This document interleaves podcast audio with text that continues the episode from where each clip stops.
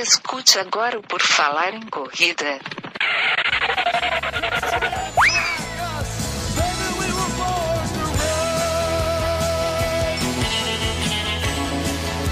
Are you ready to run?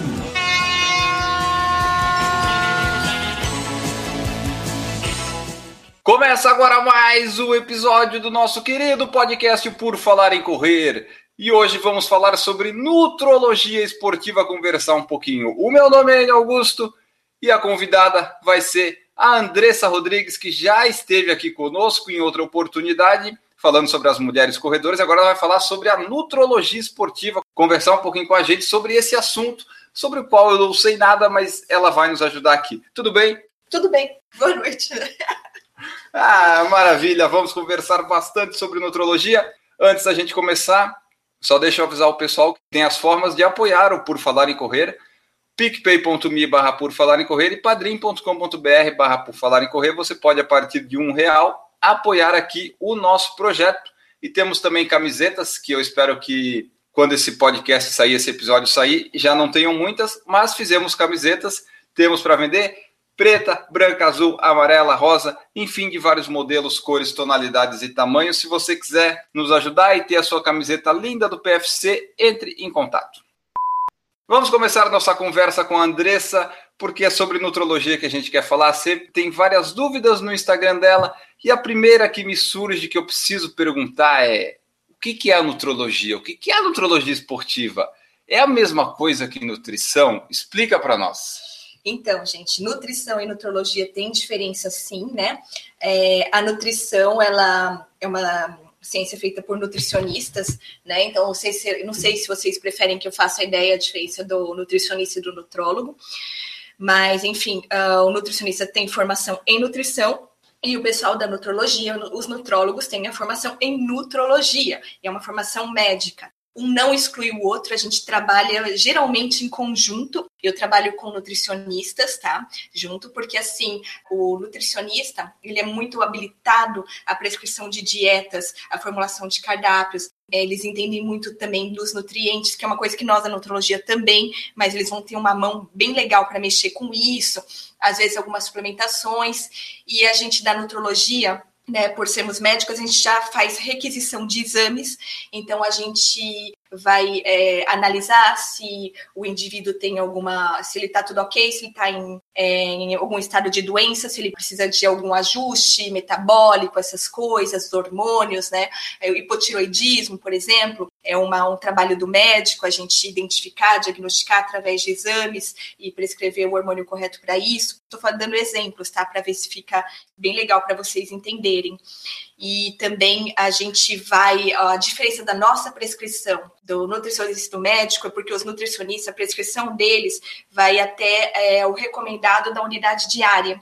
Por exemplo, o nutricionista, quando ele vai te colocar uma vitamina D, ele vai te colocar na dose recomendada diária. A gente, na medicina, a gente vai poder fazer uma prescrição com doses que ultrapassam dose recomendada diária, porque é munido dos exames na mão, tem outras questões médicas. Então, por exemplo, a gente vai passar uma dose de vitamina D um pouquinho mais alta diário, vai trabalhar com os minerais simples em doses diferenciadas, tá?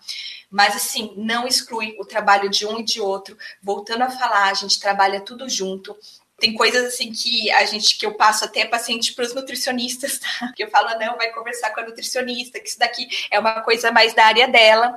E tem coisa que a nutricionista passa para mim, né? Vai fazer exame, você precisa uh, reavaliar isso. Às vezes a pessoa está em algum desequilíbrio é, orgânico que precisa ser alinhado, às vezes está aí com um problema de overtraining, uma tríade da mulher atleta, ou algum problema hormonal, alguns outros problemas é, como hipertensão, colesterol alterado. Então, assim, o nutricionista ele te ajuda a fazer a dieta com para melhorar o seu nível de colesterol e a gente entra também às vezes quando precisa de medicação ou quando precisa fazer uma suplementação em dose realmente um pouquinho maior do que o pessoal da nutrição. Então é basicamente isso, não sei se deu assim para vocês entenderem. Então, aí você fala assim, nossa, mas vão nos dois. Olha, vale a pena, viu? Porque um complementa o outro Eu tenho clínicas que eu trabalho junto com o nutricionista na mesa no momento da consulta e eu tenho trabalhos que eu indico outros nutricionistas também. Eu acho muito importante fazer esse binômio, parceria, né, com o pessoal da nutrição. Eu gosto muito e tento não invadir o espaço deles para não ficar aquelas brigas, né? Ai, é, tá invadindo o espaço nutricionista ou o nutricionista está invadindo o espaço do médico. Então acho que pelo menos com o pessoal que a gente trabalha, a gente se respeita demais e cada um faz sua parte assim de uma forma orquestrada e muito legal. Então não tem uma guerra entre Não, nutrição e tem, não, não, não. Um ajuda o outro, eu preciso de nutricionista para trabalhar comigo. né? Agora eu trabalho já com uma nutricionista, mas a gente está sempre trabalhando com o pessoal em conjunto. Se eu quero ir num nutrólogo esportivo, o que, que o nutrólogo pode me ajudar, digamos, a minha performance esportiva? O que, que ele pode identificar, sei lá, de eu ter alguma doença ou alguma deficiência? Então, é, lembrando que nutrologia esportiva não é especialidade médica, então uma área de uma concentração de conhecimento dentro da medicina. Então, a especialidade que você vai ter é a nutrologia. E entre o pessoal que atua aí na nutrologia, você vai ter o pessoal que ainda fez ah, uma especialização em nutrologia esportiva ou que foi buscar trabalhar nesse, nessa área de conhecimento, nesse nicho. O que, que pode te ajudar, né? Eu brinco, né? Com os pacientes. A gente fala que a gente está ali para ajudar as pessoas a alcançarem seus sonhos, bater seu RP, fazer as coisas de forma confortável, ajudar a não se, não se machucar. Mas, assim, falando de uma forma bem geral, por exemplo, você é um atleta e às vezes você não tem nenhum problema de saúde de base, entendeu? Você não é um hipertenso, você não é um diabético, você é um cara jovem, uma moça jovem, ok, que tá tudo bem e já passou com seu clínico geral, ou às vezes nem, né, nem passa tanto é, em avaliação de consulta, você pode ir direto é, no pessoal da nutrologia, porque a gente vai fazer umas coisas mais direcionadas para ajudar vocês. Vamos solicitar exames para ver se está tudo certinho mesmo. Então, às vezes, a gente tem é, paciente, desde aqueles que estão começando a atividade física, tem muita gente do emagrecimento que está começando a atividade física, até o pessoal, e esses são o que mais procura. Não sei, o pessoal da performance gosta de mim o pessoal da performance que vem com um projeto ou com um sonho, ou eu quero fazer um índice de Boston, eu tenho uma maratona, eu quero fazer um tempo X, eu quero fazer uma ultra, eu quero fazer uphill. Então, esse é o pessoal que acaba procurando bem a gente também. E esses daí a gente vai ajudar como? Primeiro a gente vai fazer os exames, ver se está tudo bem com eles. Tem que arrumar a casa, né? Então, ver se a casa está em ordem. O exame que tu diz é o quê? Exame de sangue? Exame do... de sangue, tudo. Das vitaminas, essas coisas? A gente não faz tudo, faz Faz hemograma, faz colesterol, do hemoglobina glicada, que é o média do açúcar no sangue nos últimos três, mas a gente dá uma geral mesmo na pessoa. E um dos exames, né, que o pessoal gosta, que isso aí é bem da, da cara do, da clínica da nutrologia, é a bioimpedância, né? Isso aí o pessoal adora fazer a bioimpedância para a gente trabalhar um pouco de composição corporal. Aí você, ah, mas isso é tão estético. Não é tão estético, gente você melhorar sua massa magra, isso eu falo assim, ah, o pessoal tem uma prova aí, tem uma uphill para fazer. O cara que tem um, um, um, projeto desse, é quase que mandatório a gente determinar aí como é que tá a massa magra dele, tá? Porque ele tem uma prova aí de resistência. A gente pede exames como ergospirometria, então, a gente às vezes acaba é, trabalhando com um pouco de medicina do esporte para os corredores, para ver é, como é que está o, o, o VO2, o limiar aeróbico, tudo. Eu, a gente olha a planilha né, de treino, não é assim, ah, te passo uma dieta, não é bem isso. A gente olha a planilha, a gente vê se aquela sua planilha está ajustada com o seu consumo energético e com o seu objetivo. E dentro desse projeto a gente vai trabalhar da melhor forma possível, principalmente primeira coisa, ver se tem alguma alteração metabólica, se a saúde está ok. O que tiver que organizar em relação à saúde, a hormônio, a, enfim, o que tiver que organizar, a gente organiza. E aí a gente vai ir para a parte da alimentação e vai organizar a alimentação. Não acha que vai lá e que vai sair com uma lista de mil reais para comprar suplemento, que não é bem assim. Oh, que bom. Então, a gente trabalha principalmente com medicina baseada em evidência, com aquilo que funciona e aquilo que é ideal para aquele paciente.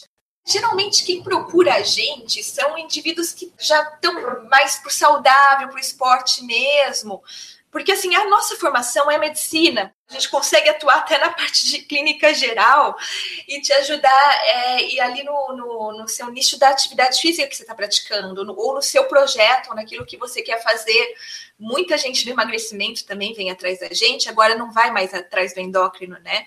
Então, o pessoal que emagrecer vai atrás do pessoal da nutrologia, e eu acho justo, porque os endócrinos às vezes ficam com perdão, né? Mas assim, eles ficam um pouco saturados de atender tanto emagrecimento, desculpa, os endócrinos, e às vezes eles têm que trabalhar outras doenças hormonais, outras coisas que são mais interessantes para eles. Tenho muita amiga endócrina, ai, mais um de emagrecimento. Eu falei, não, não tem problema, não, passa o pessoal da nutrologia, que o pessoal da nutrologia dá jeito nisso aí. O pessoal que quer emagrecer é bastante, acho, né? Ah, tem, muito, tem bastante, muito, né? Muito, muito. Eu acho que é o que mais aparece eu gosto muito de trabalhar com performance esportiva.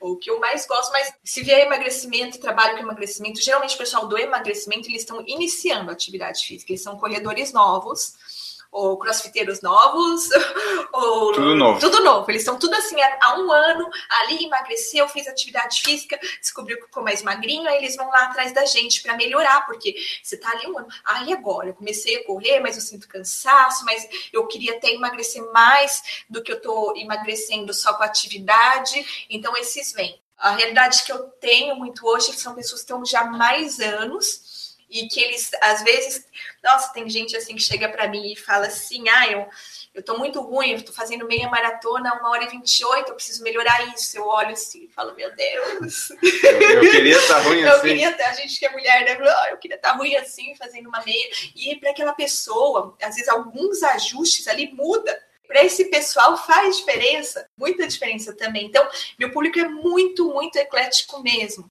Se eu fosse focar, por exemplo, assim na performance, um quilo a mais ou a menos pode interferir muito ou depende muito do que, que é esse um quilo? Depende de um quilo do que, né?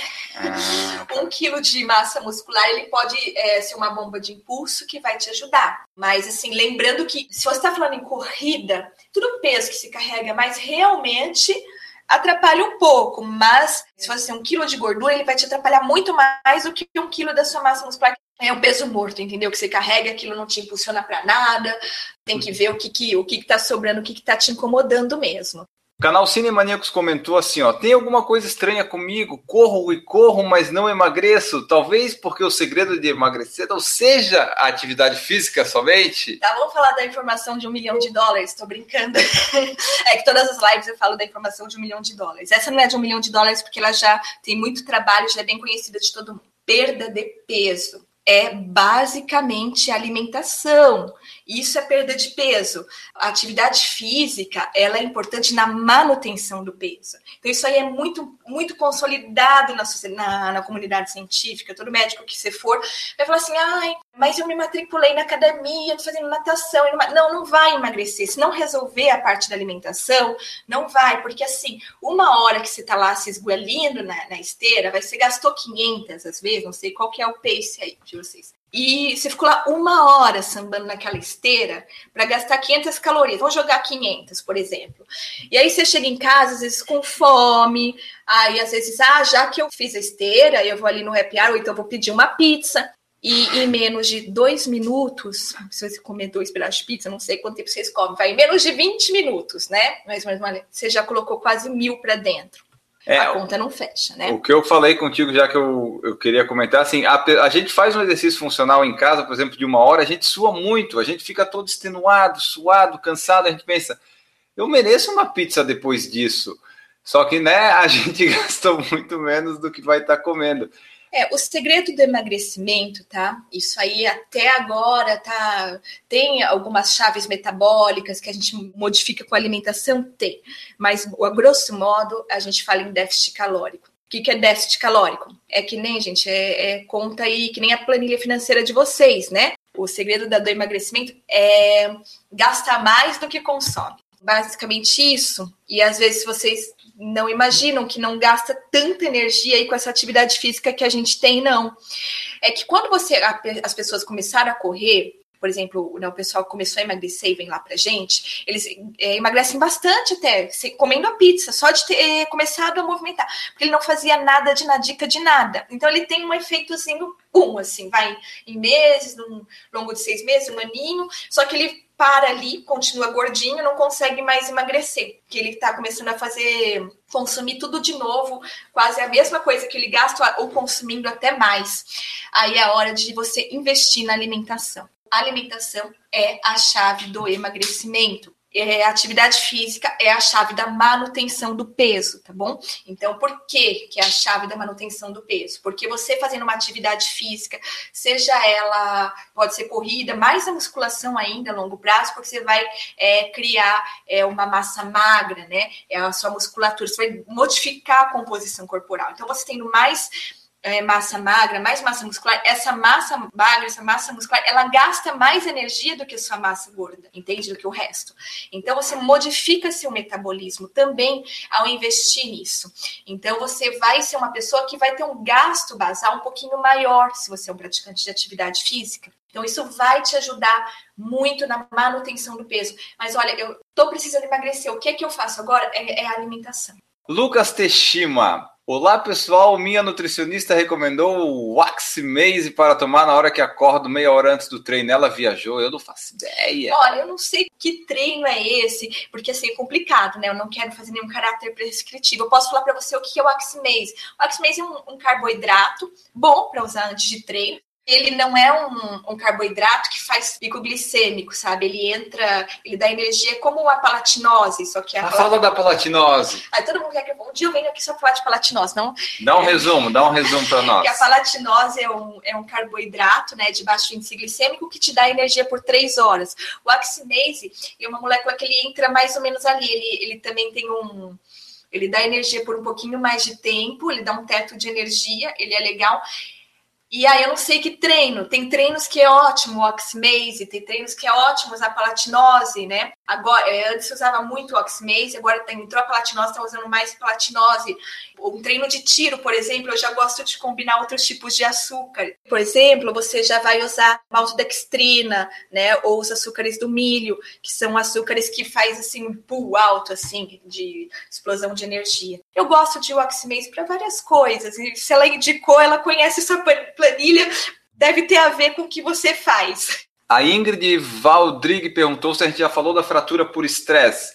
Fala aí para nós, como é que a nutrologia pode ajudar nisso? Se eu tenho uma fratura por estresse, eu vou na nutróloga esportiva, por exemplo, com os exames, ela consegue identificar alguma coisa que pode estar tá me prejudicando? Consegue. E fratura por estresse vai entrar na medicina esportiva e na nutrologia esportiva, assim, lindamente.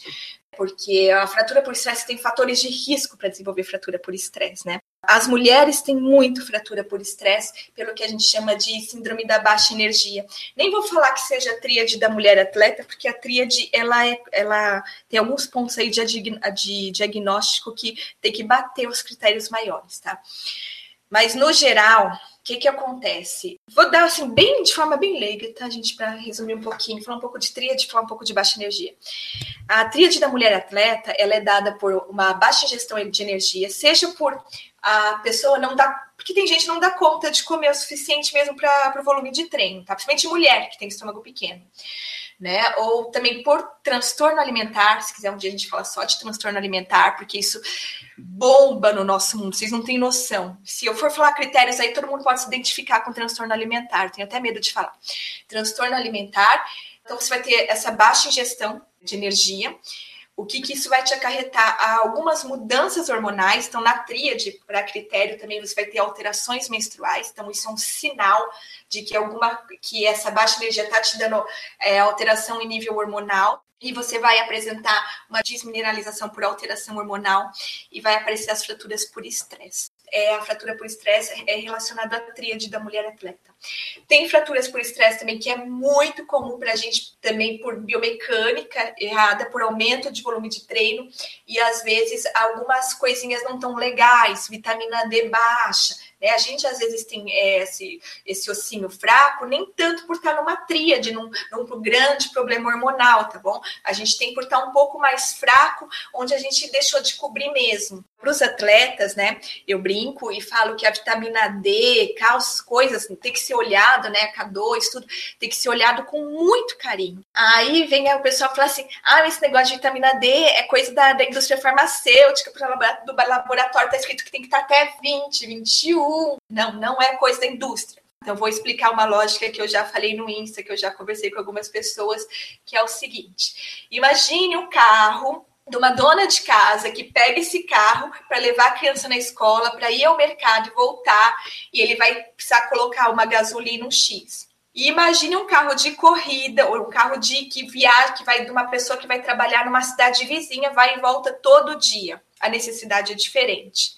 Então, o atleta, ele é um carrinho que roda, roda, roda, roda, roda. Então, muitas recomendações que a gente tem dietéticas, elas vão fugir do atleta, da gestante e da criança, porque já são considerados como população diferenciada. Então, os níveis têm que ser diferenciados. Então, a gente pega muita gente que está com alguns problemas ósseos, algumas fraturas por estresse, tudo, ou porque está vindo de tríade, ou porque está com uma vitamina D baixa mesmo, está mais fraco, está fazendo baixa energia. Os homens a gente transpõe a, a tríade da mulher atleta, porque a gente chama de Red S, tá? Que é, o, na verdade, a baixa energia. Red pro, S? É, rabo vermelho? Rabo não, não é S de, S de rabo. é Red, escreve tipo Red de vermelho, tracinho S. Ah, tá. Então, isso aí é, é, a parte dos homens aí, como se fosse a tríade da, da mulher atleta, mas é a baixa energia do homem, que vai dar alteração hormonal também, vai dar um monte de coisa. Overtraining, fratura de estresse quando eu tô no overtraining? Pode. O overtraining bagunça sua vida inteira. O overtraining, você vai cair sua testosterona e aumentar o cortisol. Então, assim, você tá cansado pra caramba. Outro o nicho de paciente que eu recebo muito é overtraining. Nossa, overtraining amador é, é muito forte, porque o pessoal eles treinam, vai trabalhar na firma, ou vai trabalhar aquela aqui na selva de pedra, trabalha 12 horas por dia e vai treinar de novo e briga com a mulher e ó, a pessoa já chega, ela tá toda encacada em overtraining e não tô falando dos os profissionais, eles acordam de manhã, faz uma sessão de treino, tem o um nutricionista da equipe que monta a dieta deles, eles dormem à tarde, tem todo um esquema, tem psicólogo. O problema deles é assim, é mais psicológico com campeonato, uma coisa assim, sabe? Agora, overtraining a gente tá tendo um boom em amadores, porque eu tenho os amadores performance, né? Não sei se vocês se enquadram nisso. HHB ou BCA? HMB, né? H... Ah, desculpa, HMB. Eu sou tão bem relacionado com as siglas. O que, que são essas duas coisas? A gente está falando de aminoácidos, né? O BCA são os aminoácidos e o HMB é um precursor de um aminoácido, que é o aminoácido para a gente no esporte, que é a leucina. Eu gosto muito de HMB, mas eu acho às vezes mais prático trabalhar com BCA para a grande maioria. Então, HMB, a gente é, são alguns casos selecionados. Eu gosto muito de HMB, principalmente para o pessoal que treina mais do alterofilismo, mais do pessoal ali do bodybuilding também. Mas eu gosto demais o HMB, ele tem é, relação com liberação de H. Eu gosto, gosto. Se eu te falar assim, ah, hoje em dia, eu gosto do HMB. Vale a pena usar um desses dois? Tipo, eles Depende. me ajudam em quê? O que, que me ajuda o BCA? Não é psicológico? Não, não é psicológico. Os aminoácidos são anticatabólicos, eles ajudam na manutenção da sua massa magra, eles ajudam na performance, né? O que pode aí ser contestado ou não em relação a BCA é sobre ter alguma relação com diminuição da fadiga mental. Mas isso aí, assim, é, a gente lê um trabalho que é, outro que não é. Tá, Hoje em o... dia, na prática, eu vejo que melhora a fadiga. Durante ou depois do treino? Depois. Depois. Tá? E durante, né, para quem faz triatlon, gente, para quem é o endurance mais pesado, pode ter é, um bom ganho de BCA durante. Maratonista também. A AGU tem, né? A AGU põe BCA no gel. Rômulo César ele comentou, agora entrou no campo da beta-alanina. Ah, ah, eu amo. Eu queria falar um dia só de beta-alanina. Já tu quer falar um dia só... Vai ter os drops. Gente, não, me, drops, não mexe mas... comigo que eu quero falar de tudo, senão eu vou passar a noite aqui inteira. Tá, mas essa beta-alanina entrou no campo do quê? Beta-alanina, ela é, na verdade, é um tamponador do, do lactato. Olha só. O que que ferra a nossa vida que não dá índice? Tô brincando. O que que ferra a nossa vida que quebra? O que que faz quebrar? Várias coisas faz quebrar, então é água, glicogênio, né, que é o carboidrato, mas basicamente o estresse celular, né, uh, vai a fadiga vai liberar um produto que se chama lactato. Isso é o que ferra a tua vida, tá bom? Que ele fala quebrei, doeu, quebrei, ferrou, acabou. Acabou não, às vezes a gente corre quebrado, mas corre naquele pace bosta. O que que betalanina faz? A betalanina ela tampona o, o lactato, tá? Então ela não tampona tudo, que se não fosse assim eu já tinha feito maratona em 3 horas e 20, mas ela é um tamponador. Então ela diminui essa velocidade de que você vai ser inundado de lactato tem todo um protocolo para usar betalanina. Eu não vou falar doses aqui, porque eu não quero que isso tenha caráter prescritivo, senão o CRM corta minhas cabeças, que eu tô ferrada. Isso tem jeito de prescrever e tem jeito de fazer isso tamponar direito. Então não adianta só, ai, comprei um pote de betalanina que tá escrito toma tanto X. Não, tem segredo, tem pulo do gato para tomar beta. Em vários esportes está sendo muito usado, a gente usa na corrida, no endurance, na musculação, em luta, crossfit, é muito bom, entende? Vale a pena. É um negócio assim que vale a pena. Qual que é o problema da betalanina? É desconfortável tomar. Então, aí também é uma questão de o jeito que a gente trabalha a beta para te ajudar a tomar. Porque ela pode dar náusea e pode dar pinicação. Tem gente que tem mais pinicação, tem gente que não tem pinicação. Eu tenho paciente que falou assim: ah, é, tomando até dose alta de beta, e eu falei assim, mas você tem algum desconforto para tomar beta? E a pessoa, não, tinha uma pinicação que passou. E aí a gente sabe também diminuir essa pinicação. Então, assim, betalanina é um tamponador do lactato. E tem outros tamponadores. Tem gente que tem um probleminha, né? É, tem gente que fala assim, essa beta é boa porque pinicou. Ah, que legal. É, não, tem isso também. Tem umas beta americanas, gente. Tem algum estudo que relaciona a não ingestão de proteína animal e a recuperação pós-treino? Por exemplo, sou vegano, não como carne, essas coisas. Eu tenho que me recuperar do treino. A proteína seria importante nesse caso. Mas eu não como carne. De onde é que eu vou tirar proteína? Olha, você pode usar os BCAAs, que são aminas, e elas são essas, esses aminoácidos, eles podem ser retirados de diversas formas da natureza. Tem proteína, sim, para vegano, gente. Tem proteína da, da ervilha, uma super proteína. Quem quiser, que é vegano, quiser entrar também, quiser ver coisa de fora, às vezes está um pouco mais evoluída. A gente hoje em dia tem muita gente trabalhando com vegano, tem produtos sim, é mais caro, mas tem como trabalhar isso e tem a gente dá jeito para tudo. Então, assim, meu conselho é, é, que eu sei que o vegano, às vezes, ele quer ver se é, está contaminado o produto, tudo que é né, a filosofia deles. Geralmente, os BCA são aminas que já são tão depuradas ali que não tem mais nada, não tem nada de coisa animal, e use a da, as proteínas da ervilha, para não ficar só na soja, porque a ervilha é superior à soja. A palatinose é aquela que é feita com açúcar da beterraba, é isso? Exato. Aí o Alexandre Soares perguntou aqui, ó, como você avalia o uso da beterraba por conta do nitrato, em qual período usar? Ai, me arrepiei toda. Não, sabe por que me arrepiei? Porque o nitrato na beterraba caiu é, o nitrato é beterraba não brasileira. Então, isso a gente discutiu isso num curso, numa atualização que eu fiz, né? Inclusive com a presidente da, da Associação das Nutricionistas, e ela falou: vocês querem indicar beterraba por palatinose, ok, por nitrato não dá para indicar é, beterraba brasileira. E aí, por curiosidade, fui ler trabalho. Realmente, não são trabalhos brasileiros, tá? São trabalhos de fora. A beterraba, inclusive, ela é diferente. Então, nitrato, para fazer tamponamento, a gente usa nitrox, que é o suplemento. E a creatina para corredores é bacana? Não, não vale a pena. O que, que é a creatina? O que, que, é esse monte de ina no final das coisas? Que Tudo que, que, tem ina no final, a gente está falando de proteína. Creatina é tipo uma proteína, proteína muscular. A creatina eu uso para é, pessoal da musculação, pessoal do crossfit, que ele, ele, precisa de força de bomba, de explosão. Talvez, assim, um corredor de 100 metros rasos, mas para a gente, puxa muita água, não tem um bom uso para nós, para corredores do endurance, para gente que eu particularmente não uso. Eu prefiro colocar nessa ina outra ina, tá? Outra proteína, uma proteína que vai ser mais legal para o corredor. Qual seria o maior vilão em uma dieta? Açúcar, sal, óleos? Existe vilão? Sabe qual que é o vilão na dieta? É o desequilíbrio. Isso é vilão. Vocês sabem que eu me posiciono hoje em dia como contra o terrorismo alimentar, principalmente por trabalhar com esporte. Porque no esporte a gente vai precisar de muita coisa. Inclusive, até muita gente que demoniza o carboidrato. O carboidrato é um ergogênico. O que é ergogênico? Ergo, trabalho. Gênico, gera trabalho. O carboidrato, a glicose, ela faz parte da respiração celular, da geração de energia. Ah, mas pode gerar por gordura? Pode, pode, mas assim, a pessoa tem que ser um oxidador de gordura para fazer isso. E em determinadas, por exemplo, se você num ritmo muito rápido, você não consegue gerar, oxidar gordura assim, não. Uma longa distância, ok. Para quem é um oxidador, ok. Se a pessoa tem o tecido adiposo para oxidar gordura, ou ah, eu vou fazer isso através de triglicerídeos de cadeia média, ok. Vou comer, vou fazer um coffee bula, um bule coffee, café com manteiga, com óleo de coco, né, que a gente faz. Tudo bem mas não é o melhor substrato para um ritmo assim abaixo de 4, digamos, entendeu? Tanto que isso assim, vou trabalhar com low carb, Fala não, do não é low que eu carb, sou contra, eu, eu, fiz low carb. Tu é contra o low carb, é isso? Não sou contra o low carb.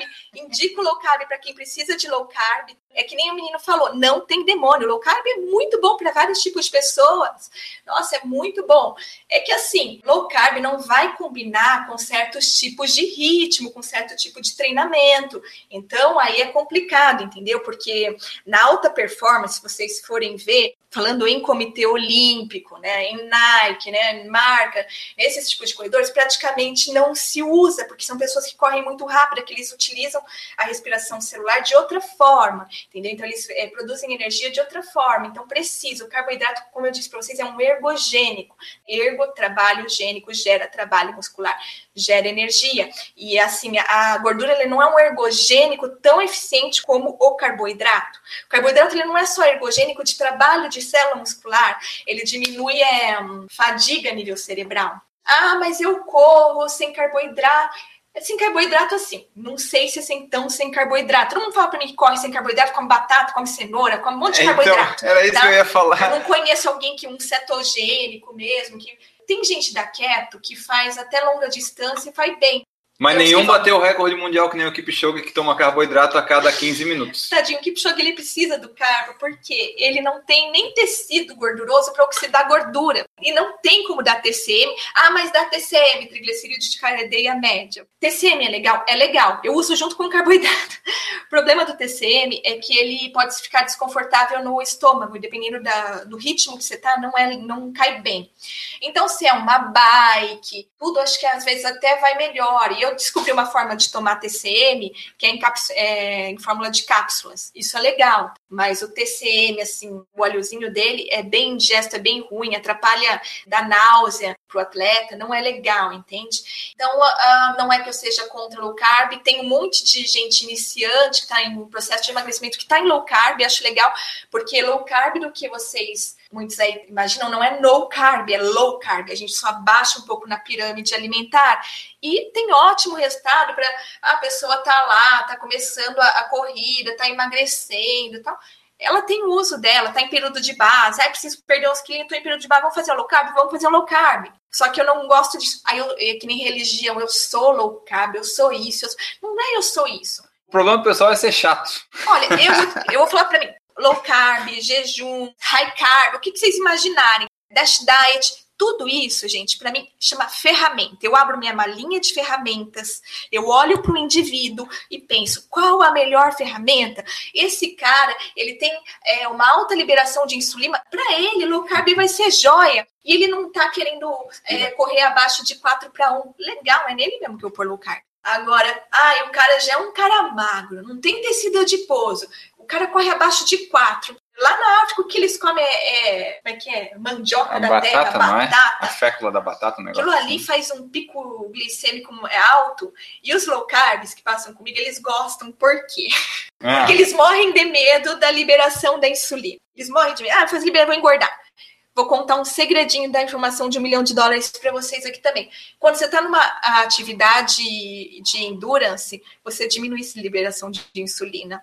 Então, gatinhos e gatinhas, nessa hora você pode comer seu carboidrato à vontade, que você não está com a insulina bombando, Você vai ter uma liberação diminuída da insulina. Tanto que diabético, eles têm tudo uma suplementação diferente. Então, olha, nesse momento do seu exercício, fique tranquila, não é tomando um gel de carboidrato ali para melhorar a sua performance que você vai sair da sua low carb ou que você vai melhorar a sua dieta, que você vai estragar tudo. Tem é, formas de, de, suplementar o seu carboidrato sem sair de low carb, usando isso intratreino, pré-treino e pós-treino, sem é, dar um impacto no seu peso, tá? Se é isso que vocês têm medo. É, porque aqui a pergunta do rapaz era do qual o maior vilão, e atualmente o carboidrato, coitadinho, né? O vilão, porque o pessoal pensa que o carboidrato é o quê? A pizza, o macarrão e o pão. E não, tem muita coisa de carboidrato que dá para comer que é dá, saudável, dá. né? Então. Vilão na alimentação é o desequilíbrio. É comer ou carboidrato de menos ou carboidrato de mais é, o desequilíbrio de, ah, então eu quero é, sentir saciedade, encher o rabo de gordura também, que o pessoal faz isso. Então, assim, é o desequilíbrio. Então, se você faz uma coisa assim no caminho do meio, é que para nós, seres humanos, é difícil trilhar o caminho do meio. A coisa flui. Qual a melhor forma de descobrir a frequência ideal de reposição dos eletrólitos? Eu amo isso. O que, que são os eletrólitos? Que tem que explicar, porque eu basicamente não sei nada dessas coisas. Né? O pessoal que está ouvindo pode saber, mas eu não. Eletrólitos, a gente está falando para corrida, para performance. Eletrólito, sal é ergogênico. É, é sal, basicamente? É só de potássio. Isso modifica a sua performance absurdamente tem um exame sim para fazer. É um exame que a gente não usa porque poucos laboratórios fazem, não é fácil acesso para todo mundo. É com tipo um papelzinho que a gente coloca na pessoa que marca o sal dela, que ela, o tanto de sal que ela perde. Como a gente trabalha isso na prática? Correu, ob... suou, ficou com sal na pele. A gente observa a roupa preta, a, a, presença de sal em baixa quilometragem, roupa preta. A gente sabe que aquela pessoa é um perdedor de sal. Quando eu vou fazer o trabalho de hidratação, a gente já olha o sal. Então, o trabalho de hidratação tem o teste da uma hora. Então, a gente pega o indivíduo, né? É, pede para pesar sem roupa, se pesa, ele corre uma hora sem tomar água. Isso é uma judiação, esse teste dá uma hora, mas é assim. E depois a gente vai repesar ele, ver quanto que ele perdeu de água. Nessa observação da, da perda de água, acaba percebendo o sal, tudo. E aí, o que, que a gente faz de reposição de sal? Aí depende muito do indivíduo, a gente vai fazer uma reposição. Tem pessoas que faz reposição a cada 40 minutos, tem pessoas que levam uma hora para repor, tem pessoas que, que são maratonistas muito, muito antigos, que já não faz mais reposição de sal, que já está com o corpo altamente adaptado, que isso aí tem uma tem a ver também com a nossa parte renal, de adaptação renal né, na fisiologia do exercício. Então, vai depender muito da pessoa. Na verdade, a gente acaba vendo essas coisas de uma forma mais prática do que esses exames que muitas vezes, às vezes, na cidade de vocês, vocês não vão ter acesso. Uma pergunta aqui interessante: alimentos salgados durante treino e prova, de dicas alimento salgado, ah, alimento que tem alto sódio, né? Tem pessoal que toma é, salaminho, o pessoal da Bahia, eu acho legal o pessoal do triatlo que eles levam mais coisas, né? Eles podem levar, mas a gente imagina carregar isso na, numa maratona, né? Enfim, esses salgadinhos, no geral, ai, salzinho de cozinha, uma coisa do sal da cozinha que eu acho que dá ruim. Você pegar aquele salzinho, tem gente fala assim, ah, eu sou raiz, pego o sal do restaurante vou correr tomando sal. Uma amiga minha pegou aquele sal, meteu na boca, queimou o céu da boca todinho, porque sal queima. Então, cuidado com esse sal. Tu vai usar sal, seja sal lebre, tome água, esteja perto do ponto de hidratação. A cápsula tem tablete, né? Mas quer comer alimento, porque tem muito corredor que precisa mascar um alimento para melhorar a sensação de fadiga, para deixar esse estômago bom para receber alguma coisa até a porcaria. Ó, tá vendo que na hora da corrida, se você se dá bem comendo um. Que gasta tudo, né? Come salgadinho que você usa. Eu, particularmente, uso cápsula. Mas, assim, eu ouço, tem corredores meus que usam salame, essas outras coisas. Uma coisa que tu falou ali do teste para fazer da, da saber se pede sal e água, que a pesa antes, pesa depois. Então, basicamente, a gente pode falar para o pessoal que está correndo: ah, você saiu para correr um longão de duas horas, você se pesou antes de sair de casa e quando voltou. Esse peso que a gente perde, basicamente, é água, né? Não tem como ser gordura. Não, né? não. Para perder gordura, né, você tem que ter um, perder um quilo, você tem que fazer um déficit de 6 mil calorias. Isso é em 15 dias, tá? Então não perde gordura assim. Então, se eu sair para correr duas horas e perdi 2 quilos, foi 2 quilos de água. Foi. É interessante eu repor isso? Lógico. Hidratação é tudo. A hidratação, a água é outro ergogênico da corrida, né? Ergogênico da corrida. Água, carboidrato, cafeína e sal. Tem gente que não coloca o sal, eu coloco como ergogênico porque o sal melhora a performance. O Marcelo Mergulhão comentou: que não aguenta mais ouvir por que você corre se é tão magro, vai sumir, se correr, emagrecer, eu já teria sumido. O pessoal vê a gente magrinho assim, ah, tu podes comer. Não, justamente por eu ser magro é que eu não posso ficar comendo que nem esse pessoal come. O pessoal diz, ah, come esse pedaço de bolo, tu é magrinho. Mas né? se a pessoa é magrinha é porque ela não come. Exatamente. Se ela estivesse comendo, ela não era magrinha. Você concorda que o único mineral que vale a pena suplementar é o magnésio? Não concordo que seja o único, mas eu concordo. É bom esse, né? Eu tô tomando, eu tô tomando. Faz eu uns concordo seis que meses. é um dos mais altas evidências científicas que a gente tem de valer a pena de verdade, né? Mineral, assim, é que como você falou do magnésio, falar do magnésio. Eu acho que eu tenho alguns três minerais que eu acho bem importante, mas o principal para mim é as coisas que não podem faltar, que tem evidência muito alta. É vitamina D, ferro e magnésio. Ferro para quem precisa. E magnésio tem mais uns outros dois que eu gosto, mas vou falar de magnésio. O magnésio, ele tem, ele é quase que como um anti-inflamatório natural para o corredor. Imagine a gente, tá todo ferrado, que sente dor pra caramba. Ele é bom, pessoal. Eu tomo, já tô fazendo uns cinco meses, ele, vou, ele ajuda eu Vou falar bastante. só de uma meta-análise para vocês. Assim, Meta-análise é um grande estudo científico que, é, que analisou PCR. O que que é PCR? É índice de inflamação geral no organismo. PCR, por exemplo, ela traça é, risco cardiovascular, que as pessoas que têm é, risco cardiovascular são pessoas que, vai, entre parênteses, inflamadas, né? Tem, a inflamação, ela, ela ajuda, né? Aumenta esse risco, digamos assim. E quanto mais baixo esse PCR, melhor, menos chance você tem. Então, eles fizeram um trabalho, uma meta-análise, trabalhos pelo mundo e verificaram que caiu três pontos de PCR. Isso é muito. É assim, melhora a dor, a gente faz um relaxamento até muscular, melhora a parte até neuro, tem coisas neurológicas do magnésio, mas eu vou falar de PCR, que é o que tem trabalho mais forte. Então, assim, é muito bom. Tenho uma crítica em relação a esse trabalho, eles não conseguiram traçar se era sal de magnésio, se era de malato, se era citrato ou se era quelato. Mas, enfim, a presença do magnésio, ela teve uma repercussão muito alta, como a gente trata, assim, até como, como anti-inflamatório, assim. Diego Inácio, glutamina faz diferença para o atleta? O que, que é a tal da glutamina? Eu sei que ina é proteína, A olha. glutamina também, né? É um dos aminoácidos. Nosso corpo ele produz muita glutamina. Primeiro entrou com a glutamina para a imunidade, aí fizeram alguns trabalhos, mas acredito que não, que foram até pequenos. Senão, glutamina não adianta para a imunidade, caiu meio que essa conversa. O que a gente percebe que a glutamina ela ajuda na permeabilidade intestinal, o que ajuda a melhorar a nossa flora intestinal, e isso repercute sim na imunidade. Então, muitos desses lactobacilos, quem faz uso disso, faz reposição de flora, vai ver que na fórmula tem glutamina. Isso aí é uma chavinha que é para colocar esses bichinhos aí para dentro, para reorganizar sua flora intestinal, e vai melhorar a permeabilidade, vai melhorar a imunidade. O que está se vendo? Esses trabalhos que falavam da glutamina, da imunidade não, tinha muito a ver com o UTI. O que a gente vê na prática. UTI? É UTI. Ah, UTI e UTI. UTI, Ah, de não. medicina Tá. intensiva. Na prática, o que, que a gente vê no esporte que tem uma melhora sim. A gente percebe é, melhora da imunidade e por ser né, um, um aminoácido, ajuda aí, né? Um anticatabólico. Eu, eu gosto da glutamina. Pronto, pessoal, resolvi o problema do microfone. A gente estava falando do da cãibra, né? Ah, fala da cãibra aí de novo, então. Então, a cãibra é multifatorial e tem pessoas que têm mais tendência a ter cãibra mesmo. Então, a cãibra tem a ver com fadiga muscular e desorganização de, de minerais, né? De, às vezes, também de sais, de sódio, potássio, cansaço, lactato e carboidrato.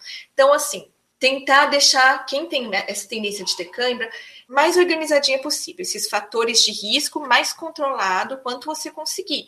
Esteja com o seu carboidrato de treino ok, esteja com sua hidratação ok, com né, seus sais ok. E eu já vi gente estar super bem algum dia, por um dia ruim, às vezes ter. Mas se você organiza esses fatores em volta, geralmente a tendência é não ter. E se você sentir que tá começando a puxar, vezes, eu tenho, às vezes, mais cãibra, quando tá muito fadiga, fim de treino, que eu sei que vai dar, eu já falo aqui, acabou, não vale a pena, e, e rodo mais leve. O Roberto Felipe colocou assim, ó. Ele usa somente a palatinose antes do longão, tipo 20 a 30 km. É suficiente durante o treino, mais palatinose e Gatorade. Olha, que eu não sei o caso dele, não sei é, a que velocidade que Depende ele da roda. adaptação Eu acho que pessoa, longo né? vale sempre a pena por palatinose. Se a pessoa ela roda longo com um pouco um, rápido, né, num- numa velocidade assim, eu gosto de mais de um açúcar. Então, eu uso palatinose com outros carboidratos. Gatorade, ele sabe para que, que ele é bom? Ele é um isotônico. O que, que é isso? Tá igual, né? Na verdade, assim, é um hipertônico, né? Que a cápsulazinha de sal, ela é hiper, ela é mais. Então, o seu Gatorade, ele tá entrando como açúcar na parada. Alexandre de Oliveira pergunta aqui de mais uma ina. A L-carnitina melhora o desempenho? L-carnitina, ela faz uma vasodilatação e ela melhora o fluxo sanguíneo, entendeu? Ela leva mais. Tem alguns corredores que usam, eu não uso L-carnitina pura, então L-carnitina eu trabalho às vezes junto com outras coisas, não é uma coisa que eu vou usar sozinha, e ela dá também uma sensação assim, um up, né? A, a L, né? Então, mas eu gosto de formular com outras coisas. Ela por si só, ah, vou investir em L-carnitina. Eu, particularmente, não, não faço isso, mas tem pessoas que usam bem e gostam, porque ela acaba melhorando, levando nessa oxigenação. Marcelo perguntou: uso colherzinha de flor do sal na água faz diferença? Olha, eu, eu, esse negócio do sal na água eu acho bem legal, porque tem maratonista antigo que pega, bate sal e pega o gel e bate o sal, açúcar, tudo numa mistura só. Eu achei super prático, eu nunca fiz isso para mim. Funciona, porque ele tá colocando os ergogênicos tudo junto, né? hum. né? É bom se você põe esse sal na sua água e você está levando essa água, isso fica prático para você, excelente. Então, para aquele que pediu uma dica, essa é uma dica, colocar o sal na tua água. Eu não gosto da água salgada no treino, prefiro a cápsula e mandar água limpa. Para mim, né? Mas é um gosto pessoal. O atleta, o paciente, o cliente, ele tem o gosto pessoal dele, a gente vai trabalhar em cima disso. O Alexandre falou que paçoca e sneakers, melhor reposição durante a prova. É, algumas coisas que são muito ruins de mastigar eu não gosto muito, porque eu, eu me atrapalho, mas para quem consegue eu acho legal. Treininho de tiro, se amassar uma paçoquinha do amor com uma banana, tudo de bom. É, o problema é engasgar correndo. É, vai ser, por isso que isso é antes do tiro que eu gosto. Pergunta do Gilson Cedo é muito interessante. Por que o arroto nos treinos? Que alimentos não provocam arroto nos treinos? Forte abraço. Diz aí, eu já tive alguns problemas de comer e ficar regurgitando a comida, mas nunca tive durante a corrida em si. É algum alimento que provoca isso? Tem alimentos que ficam mais tempo parados no seu estômago, tipo né? Tipo a carne? É proteína, gordura. Tem um pessoalzinho aí da que usa TCM, acontece isso muito com quem usa TCM, óleo de coco, proteínas. Tem, o pessoal gosta muito de botar BCA com carboidrato antes. Gente, BCA antes não é coisa, não é legal. Vai usar BCA no meio para fora do treino. E tem outra coisa, a pessoa pode ter um refluxo, ele pode ter algum desequilíbrio do estômago. Isso ainda tem que ser conversado com o médico para ver se é alimento ou coisa dele mesmo, que precisa ser tratada. Mas fala assim, ah, qual alimento que vai me propiciar algum grau de refluxo? Ele eructação, geralmente são os proteicos, os fibrosos, porque às vezes a pessoa tá até com carbo, mas um carbo muito fibroso que para tipo uma ali. pizza, né? Uma pizza de queijo. É, a pizza ela vai ter gordura que vai parar no estômago, aquilo ali vai fermentar tudo, pode é, não cair bem, né? Tem gente que pode ter até assim aquelas dores no estômago com banana fibrosa. Tem que amassar muito bem. Batata doce. Então você tem que fazer um purezinho muito bem feito, né? Para corrida é engraçado, né? Você vê o, o atleta vir conversar com a gente, acha que a gente é prescritor de porcaria, porque fala para comer bisnaguinha, comer pão branco, tudo que não é legal você tá comendo no seu dia a dia. Mas a corrida é paçoquinha do amor, pão puma branco que não pode comer nem. Ai, mas o salamite é industrializado, blá blá blá blá blá. Gente, não é. É porque assim, vai te pôr sal e vai te ajudar na hora? Vai, então você vai usar aquilo na hora. Então a gente tá falando de coisas funcionais. E aí parece que a gente tá fazendo prescrição de porcariada quando a gente vai falar para comer bisnaguinha, essas coisas. Fui usar sal no treino e me senti mal. Pode ter sido hipertensão? Não sei. Pode ter sido azar também, às vezes é um dia é, ruim. É complicado, né? E pode ser que você não tinha indicação de reposição de sal. Então, assim, sal dos ergogênicos é uma coisa de. Não é que nem o carboidrato, que, testar, que nem né? a água, que a gente vai falar de cara para a pessoa. Isso daí, reposição de sal, uma coisa que a gente vai conhecer a pessoa um pouquinho mais para falar quanto sal, o que, que vai repor de sal, como vai fazer isso. Daí, se a pessoa não dá para ela se consultar, ela vai testando por conta. Né? Tipo, passou mal uma vez, testa de novo. Se passa mal, talvez não seja, talvez não precise, como tu falou. Né? É, talvez não seja necessário para ti esse sal. E se eu juntar a palatinose e a derribose juntas, são boas para os longões? O que, que é essa derribose? derribose, derribose, o pessoal tá, tem até em gel com derribose agora, né? olha, derribose é um açúcar não pegou bem é, em relação à evidência. Então, outros açúcares às vezes caem melhor. Mas se você comprou o seu gel que tem derribose, geralmente vem junto palatinose, derribose, mais algum outro açúcar. Eles trabalham junto. Ok, eu gosto de trabalhar mais de um tipo de açúcar para longo. E o seu açúcar, se você uh, usou derribose, está te dando energia junto com a palatinose, usa, porque assim, esporte, gente a gente vai olhar trabalho, a gente vai ver isso, mas vai ter uma pessoa completamente é, fora da curva que vai responder com suplemento como ninguém responde. Então, assim, uma mensagem que eu gostaria muito de deixar para vocês é o autoconhecimento. É uma coisa que, assim, minhas consultas eu gosto muito de ouvir. E eu pergunto a história e tudo, e quanto fez os últimos 10 e ouço como é que foi o longo, mas o que, que você sentiu que estava te desagradando? Porque é para trabalhar bem em cima do que aquela pessoa que vai dar certo para aquele indivíduo. A questão dos açúcares, por exemplo, palatinose. Tem gente que tem diarreia com palatinose. Então, não posso falar, usa palatinose. Calma, usa um oximase, a pessoa tem diarreia, não sei. Então, assim, se para você, você já fez essa combinação de dois açúcares, para você essa combinação dos dois foi legal, ok, o Diego perguntou se dá para usar cápsula de cafeína em todos os treinos, tem algum problema no uso a longo prazo? Tipo, meu corpo já fica tão acostumado com a cafeína que eu vou colocar e não vai servir para nada. Olha, eu não uso em todos os treinos cafeína, não. Primeiro, cápsula de cafeína é cara. Tô brincando, gente. Mas assim, não, não acho legal usar em todos os treinos, porque eu gosto de dar uma treinada, uma cansada no corpo, uma sambada. Porque o corpo, um dos princípios do treinamento é isso, é fazer chegar, dar uma, fazer umas fadigas aí para o seu fígado fazer tamponamento, tudo, para você lidar com aquele estresse. Então, nem todo treino. Eu vou usar cafeína, eu uso no longão, que eu gosto do, da cafeína no longão, porque deixa mais confortável mesmo, melhora a performance. Às vezes, é, falando da cápsula, né? Liberação lenta. Treino de intervalados pode usar gelzinho de cafeína. Eu não gosto de usar em todos os treinos, não. Eu gosto de longo, ensaio de prova e prova.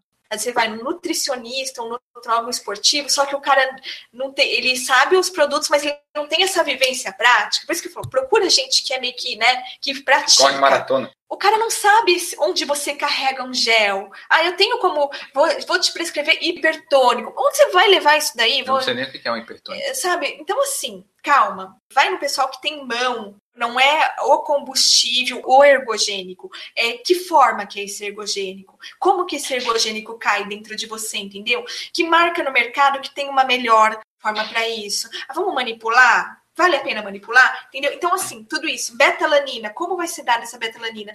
Então, esses pulos do gato que é legal, que vai dar toda a diferença para você. E você, às vezes, sozinho consegue. Ah, o sal lebre na boca, me queimou a boca, eu senti mal, mas eu coloquei ele na água, amassei ele com um negocinho, deu certo. Daniel Cavalcante, na prova de 21K, meia maratona, né? É válido tomar 20 gramas de palatinose 15 minutos antes da prova, além do gel no quilômetro 7, 14, ou é muito carbo? Não, não acho não. Dependendo do que você quer fazer na prova, vale sim.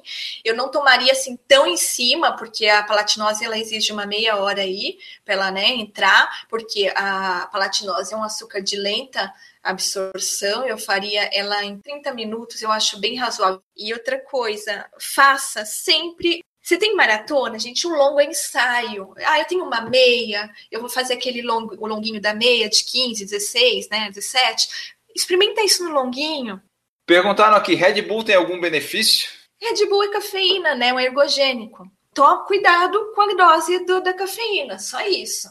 Eu, particularmente, prefiro cápsula de cafeína, que é uma liberação mais devagar, você não vai levar tanto a frequência cardíaca. Não tomei ainda a Red Bull antes de treino, prefiro cápsula mesmo, ou prefiro os shotzinhos de gel da Exceed, Exceed. Tem coisas que eu faço questão de falar marca porque eu acho muito. Pode falar. Se Agora, se, quiser patrocinar, é... pode mandar também. E tem muita gente que toma Red Bull Lembrando que cafeína tem que ver só a dose do seu corpo. Nunca tomei e tem pessoas que tomam e gostam. Olha só que legal esse comentário do Antônio Oliveira. Eu tomo cinco latas de Red Bull na hora, faz mal? Olha, se não faz não mal, sei, continua. Eu não, eu não te conheço, a gente vai, eu não sei o seu peso para te calcular a dose de cafeína, que tem uma, um cálculo que a gente faz de, de é. miligramagem por quilo, tá bom? Eu acho que é um pouco exagerado, mas está tudo bem. Eu tenho medo, né? Para mim, porque eu sou pequenininha. Se eu tomar cinco Red Bull, como eu falei, eu prefiro tomar a cápsula, eu acho mais seguro. O Lucas Teixeira, minha nutricionista, também mandou comer 20 castanhas para por dia, não é demais? Ó, tudo que chega em 20 eu acho que é demais. O problema dessas nuts. Pô, você que fala aí. Essa... É, não, eu, eu posso prescrever tudo, né? Essas nuts, o problema dela é que você enche a mão, você come muito, você não sente, elas são altamente calóricas. Quando você vê, você já comeu muito mais do que deveria ter comido. Pensa em 20 qualquer coisa. 20 coxinhas, 20 brigadeiros, começa a ficar pesado. A palatinose perderia eficácia se fosse misturada com 200 ml de café? Não. Minha forma de tomar palatinose é jogando dentro do café. O canal Cinemaníacos falou Red Bull patrocina o pessoal. Então, ó, a gente está aí com o projeto Caçada ao uhum. Unicórnio, né? A Andressa vai buscar o, o, bichinho aqui, ó. Se alguém quiser apoiar o projeto, fique à vontade. A Red Bull, se quiser, também pode. Se alguma marca de chocolate quiser Só também. Só vou avisar a Red Bull porque eu não vou tomar 20 latas. Estamos também procurando chocolaterias, Cacau Show, Lindt, se quiserem patrocinar, estamos aí. Enfim, nós estamos aí disponíveis. O café ele pode atrapalhar a absorção de elementos de castanha, nozes e amendoim? Não. É por que misturar os dois? É... Não, mas é, é o gosto da pessoa, mas não, não vai atrapalhar, não. Acho que a castanha, não sei se como ela tem, é, tem casquinha, ela vai atrapalhar, ela vai atrapalhar a absorção de alguma coisa, mas não o café que vai atrapalhar ela. Taurina, o que é taurina? Taurina eu uso de pré-treino, tá? É uma ina, como a cafeína, que ele é um estimulante, pode estimular também, como a cafeína, né? A parte neuromotora, tudo, dá um gás, dá um up, mas ela não dá aceleração, tá? Não, não mexe com a frequência cardíaca. Então, pessoas que são, têm baixa tolerância à cafeína, muitas a gente manda fazer algumas coisas com taurina. Bom, pessoal, essa foi a nossa conversa com a Andressa Rodrigues sobre nutrologia esportiva. Conversamos sobre bastante coisa e bastante coisa ainda precisa ser dita. Talvez Muito. no próximo programa a gente faça. Se você gostou, você manda direct para nós, manda direct para a Andressa no Instagram dela, dê o seu feedback. Mande suas dúvidas também, o que, que você acha que a gente pode falar. Ela vai fazer os drops em breve, vai estar tá aí no, no podcast também, tratando alguns assuntos de forma resumida para dar uma luz aí para o pessoal. E agora nós vamos embora desse episódio. Antes, porém, tenho que falar das formas que você pode nos apoiar. Tem o padrim.com.br barra por falar em correr. Tem o picpay.me barra por falar em correr. Você pode apoiar, ser um apoiador do nosso projeto, ter desconto nas nossas camisetas, participar do grupo do WhatsApp. A partir de um real você tem todos esses benefícios. Agora sim, vamos embora. Andressa Rodrigues, muito obrigado pela sua presença. Deixa aí seu tchau, sua mensagem final, onde você atende, seus contatos e tudo mais que você quiser falar. Falem comigo pelo Instagram, como eu disse no começo da live, eu amo conversar, eu amo responder directs. Então, meu Instagram é AndressaFRS. Na minha bio tem os contatos da clínica. Também eu atendo, às vezes, em alguns outros lugares, também em São Paulo, que é Paraíso e Morumbi. E também tem os atendimentos em Florianópolis. Então, vocês me mandem, quem for de Floripa, a mensagem no direct para eu dar o telefone da, da menina lá, da assistente que faz o agendamento Florianópolis, que é lá na Clínica Muvon, que é no Jurerê. E aí no Instagram tem as lives semanais. Em toda semana eu trabalho um teminha desse com vocês de quinta noite, geralmente. Então já trabalhei a palatinose, a cafeína, tudo separadinho. E os nossos bate-papos, as conversas que a gente responde por direct. Tá? Mensagem final.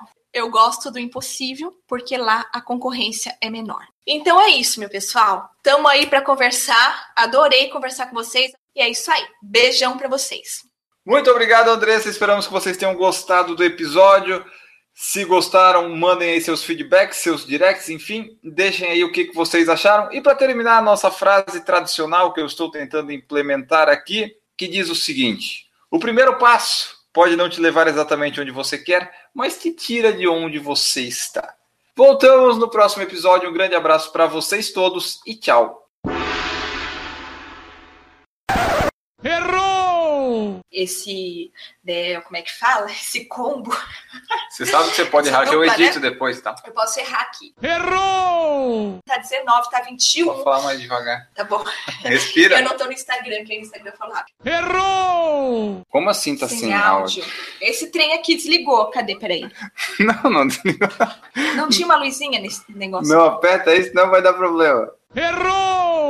Só tem que falar um pouquinho mais devagar, tá? Tá bom. O pessoal não vai nem precisar ouvir acelerado o podcast. Ai, desculpa, é porque eu trabalho com Instagram. Instagram, uma loucura. Tem Você 15 fala- segundos para falar no Você- Além de você ter 15 segundos para falar no story, eu não gosto de fazer live muito longa. Então, na live, eu quero botar tudo em 20 minutos. Errou! É que nem quando a gente fazia apresentação de balé quando era pequenininha. Não tem um ensaio geral? Vocês não sei se faz. Eu nunca fiz balé. Errou! Estamos que nem. Ah, eu- Estamos disponíveis. Olha lá, tá que nem a puta da Mauá. Isso aqui é uma live de família, poxa. Eu não, ele, viu, gente? Eu sou uma profissional séria. Então, Ele já não é uma profissional tão séria. Errou! uma mensagem profunda. Cavei, cavei, cavei. Não é bonito, mas é profundo, né? Eu vou Diga. falar, eu gosto do impossível porque lá a concorrência é melhor. É menor. Então, Fala de novo, então, para eu Então, colocar eu- bonitinho no podcast. Errou! Hoje calhou de ser carnaval e a gente tá aqui junto, daí eu fiz a live aqui tudo certinho. não tinha ninguém pra chamar. Também tem isso, né? Não É, fui não. incomodar ninguém, fui incomodar a não namorada. tinha mais ninguém pra fácil. chamar. E ele me chamou. Mas vocês gostaram, né, pessoal? Dá pra chamar de novo.